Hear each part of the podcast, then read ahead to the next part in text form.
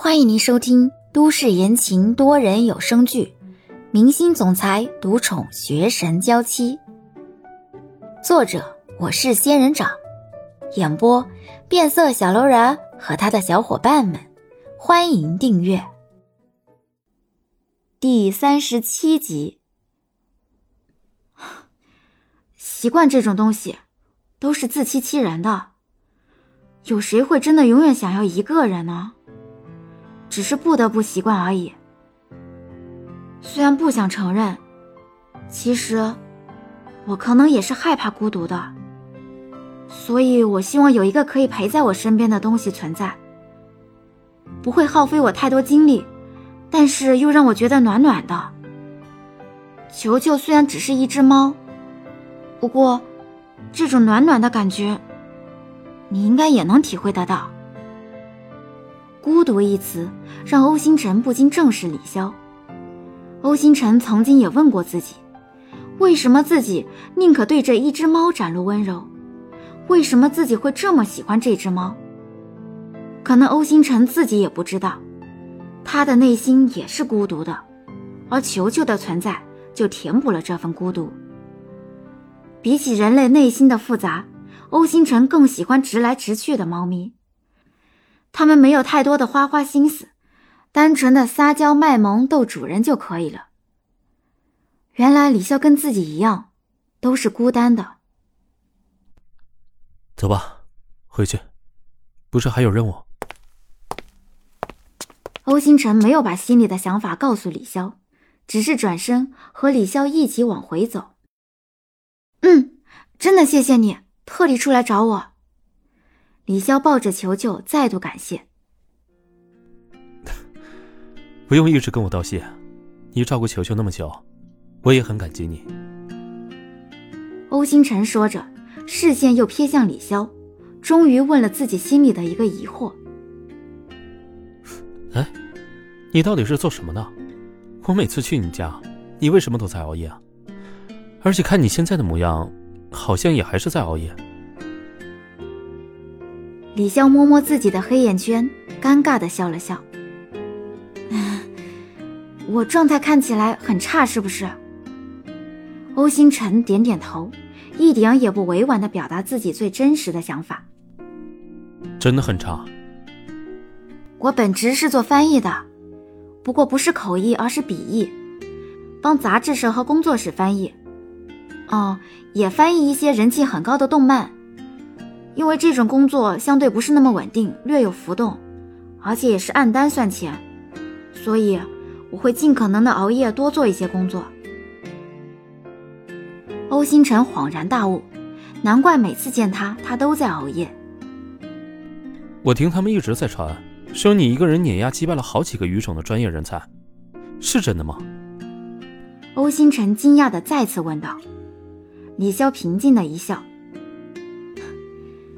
我没觉得我碾压别人了，只是我可能比别人学的稍微扎实一点。哎，你年纪也不大，为什么你比他们还扎实？欧星辰更好奇了。走在回酒店的路上，李潇平静的回答：“因为大家都说，十八岁就正式成年了，就不能跟家里要钱了，所以我一满十八周岁，家里就不再给我钱了，我的学费、生活费。”都要自己去挣，所以我告诉自己，必须把有限的时间尽可能多的去做无限多的事情。别的人可能更多的是悠哉悠哉的等待毕业，我除了考虑毕业的事情，还得考虑活下去的问题。奖学金我想要，打工的钱我也想要，可能动力跟别人不一样，所以我记得比别人更牢靠一些。欧星辰沉默地看着李潇，再次认真地打量这个比一般的女孩更稳重冷静的姑娘。还有什么比生活所迫更能激励人的潜力呢？你家里人真的就那么狠心，没再接济过你？欧星辰的心里有小小的震撼，这毕竟是个女孩子，现在成年人挣扎求生存已经很艰难了，何况……那时他还只是个学生。李潇笑了一下，只是笑容有些不达眼底。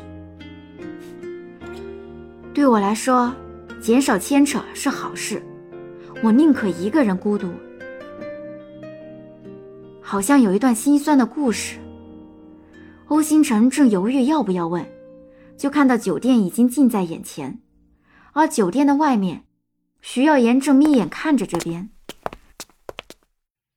哟，你们两个加一只猫，竟然毫无违和感，这是要在一起的节奏吗？欧星辰直接不搭理徐耀言这个话茬，对李潇说道：“以后别再让球球跑丢了。”叮嘱完，欧星辰直接进了酒店。李潇看看门口的徐耀言，只是对他点了点头，绕过他往里走去。被李潇这么忽视掉，徐耀言有些不爽。你这个人，是不是太过河拆桥了一点？之前还卑躬屈膝的求我。现在猫找到了，你又是这种目中无人的态度，你信不信？我去找冯姐辞退你。李潇抱着球球往里走，反正猫也找回来了，也算了了心头一件大事。听到徐耀言这么威胁自己，你这个人能不能不要每天都张牙舞爪的？之前答应我去找猫的人是你。现在秋后算账的还是你，好人坏人都让你当了，你能不能抓住一个角色扮演呀？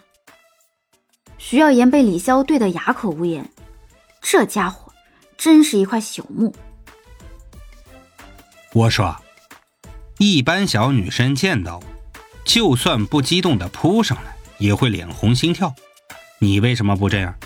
我在你眼里就这么没有吸引力？李潇很想再直接对他，脑海里迅速的闪过刘雯的叮嘱，自己还得帮刘雯要签名呢，得罪了徐耀言，那就绝对要不到了。李潇露出官方的笑容：“ 你也说了是小女生了，我现在都二十六岁了，每天的生活压力都压得我喘不过气了，我哪有精力管你帅不帅呢？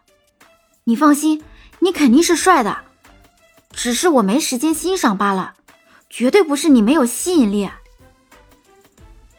听李潇这么说，徐耀言这才被小小的安慰到了。你才二十六啊，有这么大压力？喜欢我的人什么年龄段都有啊，也不是只有小女生呢。你为什么就没空当当迷妹啊？李潇看徐耀言不依不挠，想了想。觉得这正好是一个机会，立马堆起一个不是很专业的迷妹笑容。那一会儿回了房间，能不能麻烦大明星帮我签个名，我好珍藏起来？徐耀言觉得孺子可教，要签名，那可是粉丝要做的第一步。看李潇终于开窍，徐耀言端起了架子。嗯，想要签名。等你晚上陪我参加完采访再说吧。本集已播讲完毕，感谢您的收听。